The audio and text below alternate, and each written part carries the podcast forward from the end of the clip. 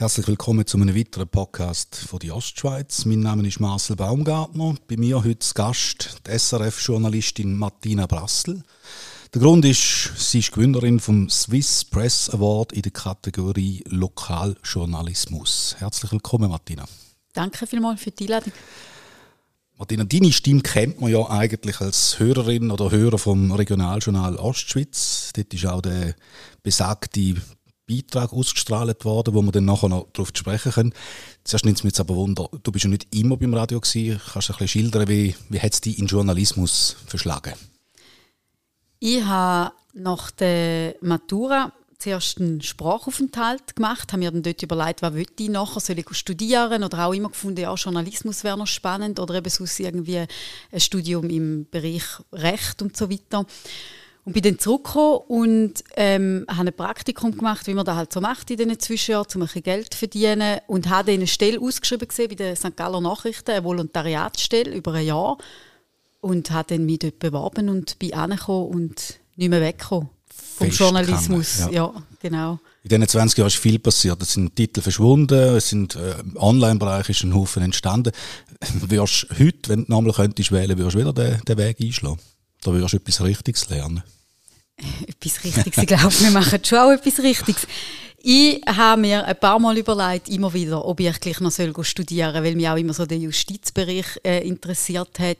Habe dann aber da auch im Journalismus können abdecken, habe zeitlang viel Gerichtsberichterstattung gemacht, mache auch jetzt noch gerne so rechtliche Geschichten und nein, ich glaube, der Weg ist schon, schon gut gewesen, so. Aber wie du sagst, es hat sich viel verändert. Also wir haben ähm, am Anfang die Zeitungsseite noch selber gesetzt. Du hast dann wirklich so geschrieben, dass wenn es zu lang war beim Kleben und einfach hast können abschneiden mit dem Cutter, oder? Ähm, wir haben auch unsere Manus gefaxt in die Druckerei und dann es dann abtöckelt, obwohl wir haben ja die schon auf dem Computer geschrieben, aber also da hat sich schon ähm, sehr, sehr viel verändert. Du hast wahrscheinlich auch selber fotografiert und auch die Filme dann selber entwickelt, oder? Ja, natürlich. Genau. Man, ja, hat dann, äh, man hat dann natürlich auch nicht, ich meine, heute beim Radio ist zehn Minuten vor Sendung, kommt noch eine Mail in, all die Nachricht brauchen wir, die verschreibst und die verlesest dann in der Sendung. Und dort ist dann halt Redaktionsschluss am Dienstagmorgen am 10 Uhr und die Zeitung kommt am Donnerstag raus und es ist, äh, es ist äh, die Leute sind wäre ich überhaupt nicht schlechter informiert gewesen. Eben, trotz der technischen Möglichkeiten, die wir heute haben, es ist ja nicht einfacher geworden, im Gegenteil. Es ist einfach auch, äh, es wird auch mehr verlangt von, von den Journalistinnen und Journalisten, oder? Ihr müsst, ihr müsst liefern. Viel, ja, viel mehr als früher ja. oder anders als früher, oder? Also es hat Zeiten gegeben, gerade jetzt bei SRF, wo wir dann als Reporter auch noch, wo dann da mit dem Online auch wirklich angezogen hat, die Texte zum Teil noch selber müssen schreiben. Also bist du eigentlich Radiojournalist und noch Printjournalist. Ich meine, ich habe immer können schreiben, ich habe ja im Print angefangen, aber irgendwann hat der Tag dann halt gleich nur acht, neun Stunden und irgendwann gehst du auf Sendung und ja, also es ist schon anspruchsvoller geworden. Radio ist ja dann nochmal etwas anderes, wie wenn man schreibt. Äh, Hat es da eine gewisse Nervosität am Anfang? Ich habe ja vor dem Radio bin ich noch zwei Jahre bei Tele Ostschweiz gewesen. und dort habe ich zum Teil auch vor der Kamera stehen. Das habe ich eigentlich schlimmer gefunden. Jetzt bin ich ja einfach hinter dem Mikrofon. Also mein Gesicht sieht man nicht. Du hast es am Anfang gesagt, meine Stimme kennt man. Was mich auch immer wieder erstaunt, wie viele Leute die Stimme kennen, weil ich finde immer, die tönen so komisch im Radio, aber da haben, glaube ich, sowieso alle, weil, weil man sich selber anders hört.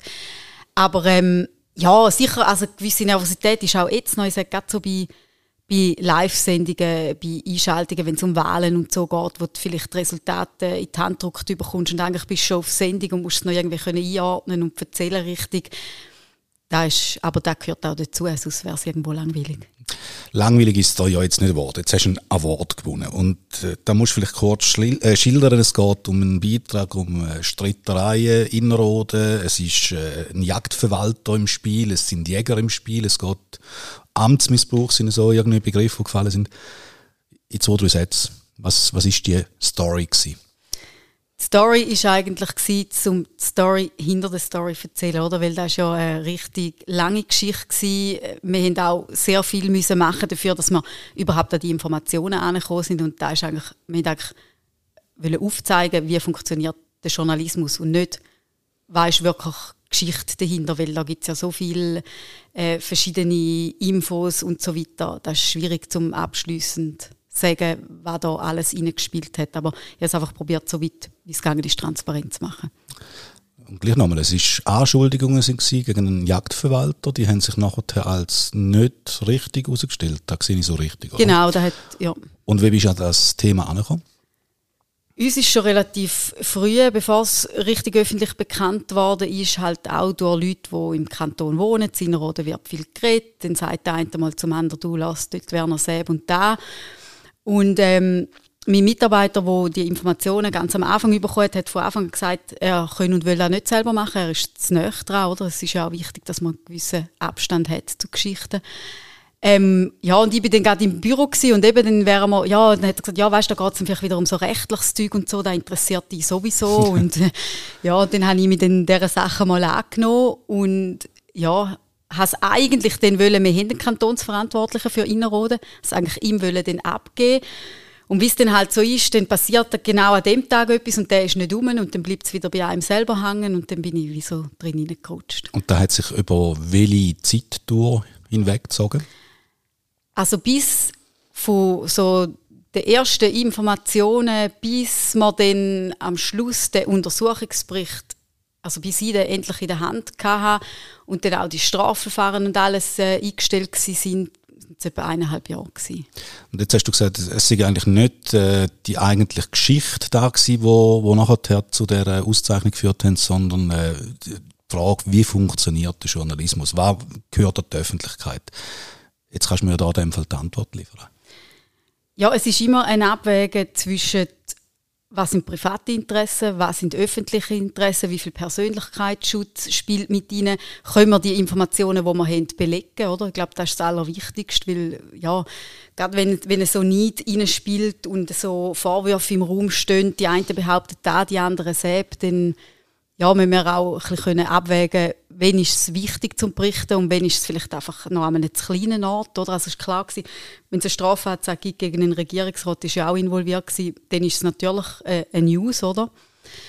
Aber wenn es einfach nur wieder ist, ah, ich habe noch gehört, der Seb hat noch wieder da gemacht, dann nicht, oder? Und, und um so ein bisschen das Spannungsfeld aufzuzeigen, wo wir uns tagtäglich drin befinden, um da ist es dann schlussendlich gegangen, weil, wo ich dann den, den Bericht, wo wir dank dem Öffentlichkeitsgesetz dann auch bekommen von der Regierung. Die haben sie ja zuerst nicht rausgeben, den Untersuchungsbericht, der eigentlich alles wieder leid hat von diesen Vorwürfen. Oder wir müssen einfach darauf vertrauen, dass das stimmt, was sie uns sagen.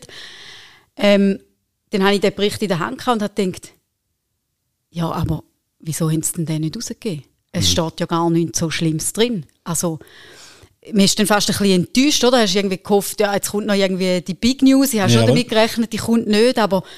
Und dann haben wir gedacht, ja, und was machen wir jetzt mit dem? Jetzt haben wir eineinhalb Jahre oder sicher ein Jahr lang gestritten um, um den Bericht mit Mailverkehr, mit Rechtsabteilung, mit Schlichtungsverhandlung und so weiter. Und dann hast du ihn und, und, und es ist so ein bisschen ernüchternd, oder? Und dann irgendwie einfach nichts daraus machen, haben wir dann gefunden, ist auch irgendwie schade. Also, und dann war halt der Weg zum Aufzeigen, was, wie sind wir an die Informationen gekommen, was es alles gebraucht und einfach ja, zum ein bisschen auf den Blick hinter Kulissen eigentlich zu gewähren in einer spannenden Geschichte. Du hast anderthalb Jahre, da hast du ja irgendwie offensichtlich Feuer gefangen, weil vielleicht äh, eine andere Person an deiner Stelle hat irgendwie gesagt, weißt du was, mühsam, ich höre auf und ja, investiere in meine Zeit in etwas anderes, oder? Ja, also so einen Moment hat es auch viel gegeben. Also ich glaube, wenn meine Chefin nicht wäre und am Schluss gesagt hätte, mal jetzt komm, wir machen es und so, irgendwann habe ich auch gedacht, gut, in die Schubladen und erledigt, oder? Ist einfach ein Lehrstück gewesen. Ist auch spannend gewesen, mal die ganzen ähm, Sachen durchspielen, wie, wie funktioniert es, wie kommen wir an so Informationen an, was für eben Rechtsmittel haben wir. Das machst du ja auch nicht alltäglich. Also von dem her ist es schon mal spannend gewesen. und ja, ich habe natürlich schon auch Informanten gehabt, die dann halt immer wieder gekommen sind, oder? Und dann kannst du dir dem wie auch nicht entziehen und dann bleibst du so ein bisschen dran und ja wiederum musst aufpassen, dass du dich nicht irgendwie instrumentalisieren lässt, oder? Genau, ja. ja. ja. Da habe ich aber auch dann in dem Beitrag ja probiert aufzuzeigen, mhm. wie wir halt eben dann auch mit Wow immer umgegangen sind, oder? Und gleich brauchst du die Leute auch, oder? Weil du brauchst ja die Informationen und es ist ja als Journalistin, je mehr Informationen dass du hast, desto besser ist es. Ob es am Schluss verwehrt ist oder nicht, ist dann eine andere Frage. Du hast angesprochen, eben, was gehört in die Öffentlichkeit. Man hat heute das Gefühl, es gehört heute, oder es gelangt ein bisschen mehr an die Öffentlichkeit wie, wie früher noch, eben mit den sozialen Medien und so. Äh, das heißt dann schnell, ja, es gilt die Unschuldsvermutung oder was auch immer und dann äh, hat man das Gefühl, wenn man den Begriff irgendwie fallen lässt, dann kann man alles, alles schreiben. Hast du das, beobachtest du das auch so? Ja, also damit, das ist ja auch bei den Gerichtsfällen immer da mit der Vorverurteilung durch die Medien, oder? Wir haben zum Beispiel ja kürzlich den, den Fall Hefenhofen gehabt, wo, wo der mutmaßlich Tierquäler ja dann nur für ganz wenige Sachen eigentlich verurteilt worden ist. Und am Anfang, vor dem Prozess angefangen hat, hat man gemeint, boah, der hat, Tier misshandelt und weiß sie nicht, was alles gemacht. Dort sind es rechtliche Sachen natürlich auch gewesen, die zu Freispruch geführt haben. Aber ja, man muss natürlich schon aufpassen. Und gerade mit den sozialen Medien und es ist alles so schnell draussen und man schreibt mal schnell einen Tweet oder eben macht mal einen Instagram-Post oder irgendetwas, das ist schon ähm, gefährlicher geworden. Oder man muss einfach noch sorgfältiger damit umgehen. Aber hast du auch schon mal verwünscht und denkst, oh, jetzt, jetzt bin ich einen Schritt zu weit gegangen? Also ich habe zum Beispiel gerade in dem Fall Hefenhofen, wo ich auch darüber berichtet habe, ist für mich eigentlich aufgrund von der Anklageschrift und, und eben von, vor allem Berichterstattung, die der Blick und so gemacht hat, auch SRF hat berichtet, man hat die Bilder gehabt, die Fotos von diesen abgemagerten Rossen und so. Dort habe ich auch gedacht, ja, der ist eh schuldig, oder? Und dann am ersten Morgen im Gericht habe ich gedacht, hm, vielleicht gibt es da schon noch rechtliche Aspekte, die dazu führen, dass er dann eben ja, kann freigesprochen werden. Blöderweise interessiert dann eigentlich der, der Selbteil nur noch einen geringen Teil von der Leserschaft oder Hörerschaft und die Fahrverurteilung ist passiert. Punkt, fertig. Also da äh, haben die Medien manchmal ein, ein, zu starkes Gewicht, wo, oder äh, ich sage jetzt mal, auch gewisse Grenzen, die es verletzt, überschritten, oder? Ja, gewisse Medien sicher mehr als andere, aber ich glaube, es müssen alle sich bewusst sein, dass, äh, ja, dass, es, dass es schon ähm, ja, ein schmaler Grad ist zwischen der Vorverurteilung und ist dann wirklich etwas gewesen. Das hat man auch gesehen jetzt in dieser Geschichte über den Jagdverwalter. Da sind zuerst einfach die Vorwürfe im Raum gestanden. Und dann sind eben, wie du am Anfang gesagt hast, so Amtsmissbrauch und, und einfach so starke Wörter, wo man das Gefühl hat, wow, da muss etwas wirklich Krasses gewesen sein, oder? Und dann gibt es Berichterstattungen und, und das bleibt einfach in den Köpfen, oder? Also ich bin mir auch ziemlich sicher, dass der Reputationsschaden, den er davongetragen hat, obwohl ja nachher von allen Vorwürfen freigesprochen wurde, es hat auch kein Strafverfahren nicht gegeben, der bleibt einfach ein Stück weit, oder? Hast du dann nachher noch weiterverfolgt mit, äh, mit diesen Personen, wie, wie die nachher mit dem umgegangen sind? Oder hat es Feedbacks gegeben? Hat es vielleicht auch, ich sage jetzt mal, scharfe Worte an deine Person gegeben? Nein, ich habe eigentlich ähm, also meinst du jetzt, nachdem ich den Preis gewonnen habe oder einfach nachdem der Beitrag? Nach dem Beitrag ja. oder auch nach dem Preis? Ich habe, nein, ich habe eigentlich äh, gute Resonanzen gehabt, von allen Seiten. Also auch von, von denen, wo ich jetzt das Gefühl hatte, die sind vielleicht im Beitrag nicht ganz so gut weggekommen. Ähm, habe ich aber eigentlich immer gehört, ja, es war fair und so. Und das ist eigentlich ja, das Wichtigste. Das, das schönste Kompliment. Das ist eigentlich das schönste ja. Kompliment, oder? Ja dass du gleich kannst sagen, was Sache war und im Bewusstsein, dass nicht alle Leute vielleicht Freude daran haben, aber dass man nachher eigentlich sagt, doch, es war fair, gewesen, es war ausgewogen, gewesen, ähm, ja, hast nicht irgendjemand noch bewusst an eine Wand gefahren oder so, also, ja. Ist jetzt da auch rückblickend, wenn du jetzt die, die gesamten 20 Jahre anschaust, ist das ein das Highlight für dich? Oder gibt es noch, noch andere Geschichten, wo du sagst, ah, die sind mir wahnsinnig geblieben aus diesen und diesen Gründen? Also die ist jetzt natürlich am präsentesten und da ist sicher auch die, wo ich am meisten Zeit investiert habe. Also ich kann mich nicht erinnern, dass ich jemals ähm, für eine Geschichte so viel Zeit aufgewendet habe. Ich muss dazu auch sagen, ich bin eher so die News-Journalistin. Also ich mache so gern, ich mache gern so die Geschichte aus dem Tag, ähm, mache gern Wahlberichterstattungen, Live-Schaltungen, Berichterstattung aus dem Parlament oder eben aus Gericht ich bin nicht so die Investigativjournalistin, die sich monatelang ähm, mit dem gleichen Thema umeinander schlägt. Da fehlt mir so ein bisschen der Antrieb. Also, und von ja. denen gibt es in der Schweiz ja wahrscheinlich auch nicht mehr wahnsinnig viel. Da fehlt einfach Zeit, oder? Man muss ja dazu sagen, du hast in den anderthalb Jahren nicht nur die Geschichte betreut, sondern natürlich auch anders gemacht. Ja, natürlich. Also ich habe eigentlich alles jetzt am Schluss, wo, wo, dann, wo ich es dann aufgeschafft habe und, und wirklich den Beitrag gemacht habe, da habe ich alles in der Freizeit gemacht. Am Abend, an den Wochenende, vielleicht mal an einem freien Nachmittag. Natürlich den Zeit können aufschreiben, aber es ist, wie, es ist einfach wie neben dem normalen Dienst noch gelaufen, ja. oder? Was sind so Bereiche, ich habe es gelesen dort in der Begründung äh, zum, zum Preis, was sind äh, Bereiche, die dich stören am heutigen Journalismus? Also ein Begriff, der dir gefallen ist, sind eben die, die Fake News. Was sind sonst so Entwicklungen, die du einfach nicht gern siehst? Ja, so da die Jungen einfach reinwerfen. Also da hat man uns auch schon, aber ich bin schon noch begleitet worden. Und heute schickt man irgendeinen 20-jährigen Praktikant an eine Gerichtsverhandlung.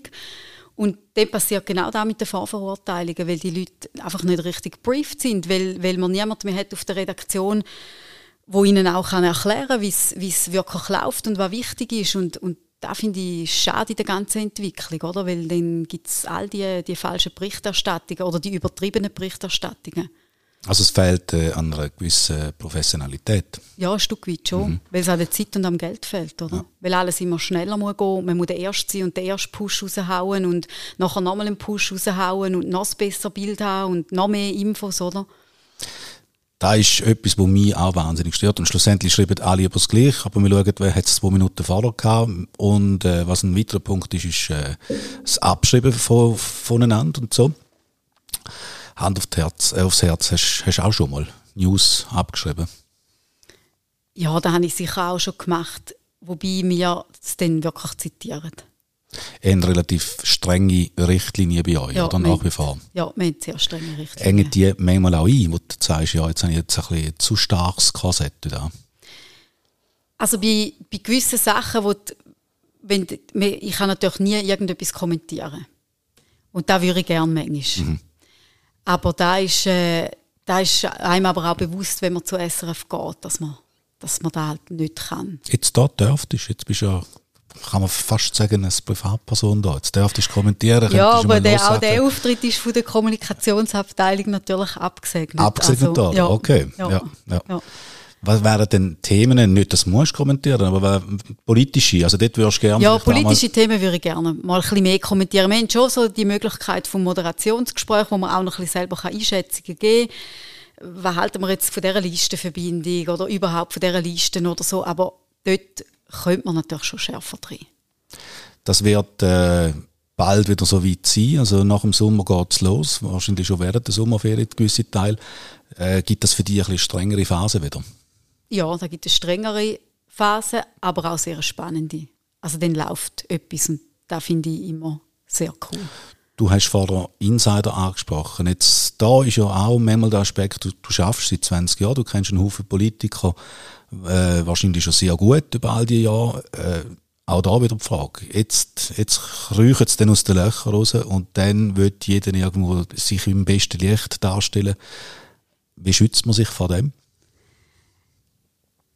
Ja, ich bin nicht die, die sich jetzt völlig abgrenzt. Also ich gehe auch mal mit einem Politiker oder einer Politikerin ein Bier trinken oder einen Kaffee oder so. Also gerade wenn ich manchmal auch zu Bern bin im Bundeshaus, ich finde das ist auch wichtig, weil man braucht ja auch den Kontakt, um dann mal an Informationen anzukommen. Ich stelle mir einfach immer die Frage, könnte die Person, wenn es jetzt irgendeinen Skandal gibt, immer noch gleich hart interviewen wie jemand, wo ich eine größere Distanz dazu habe. Und solange ich diese Frage mit Ja kann beantworten kann, bin ich für mich in einer Position, wo ich finde, es ist vertretbar. Dann hoffe ich doch, dass dir das auch im äh, nächsten Wahlherbst gelingt und uns von der Ostschweiz auch. Herzlichen Dank, Martina, für das Gespräch. Danke auch.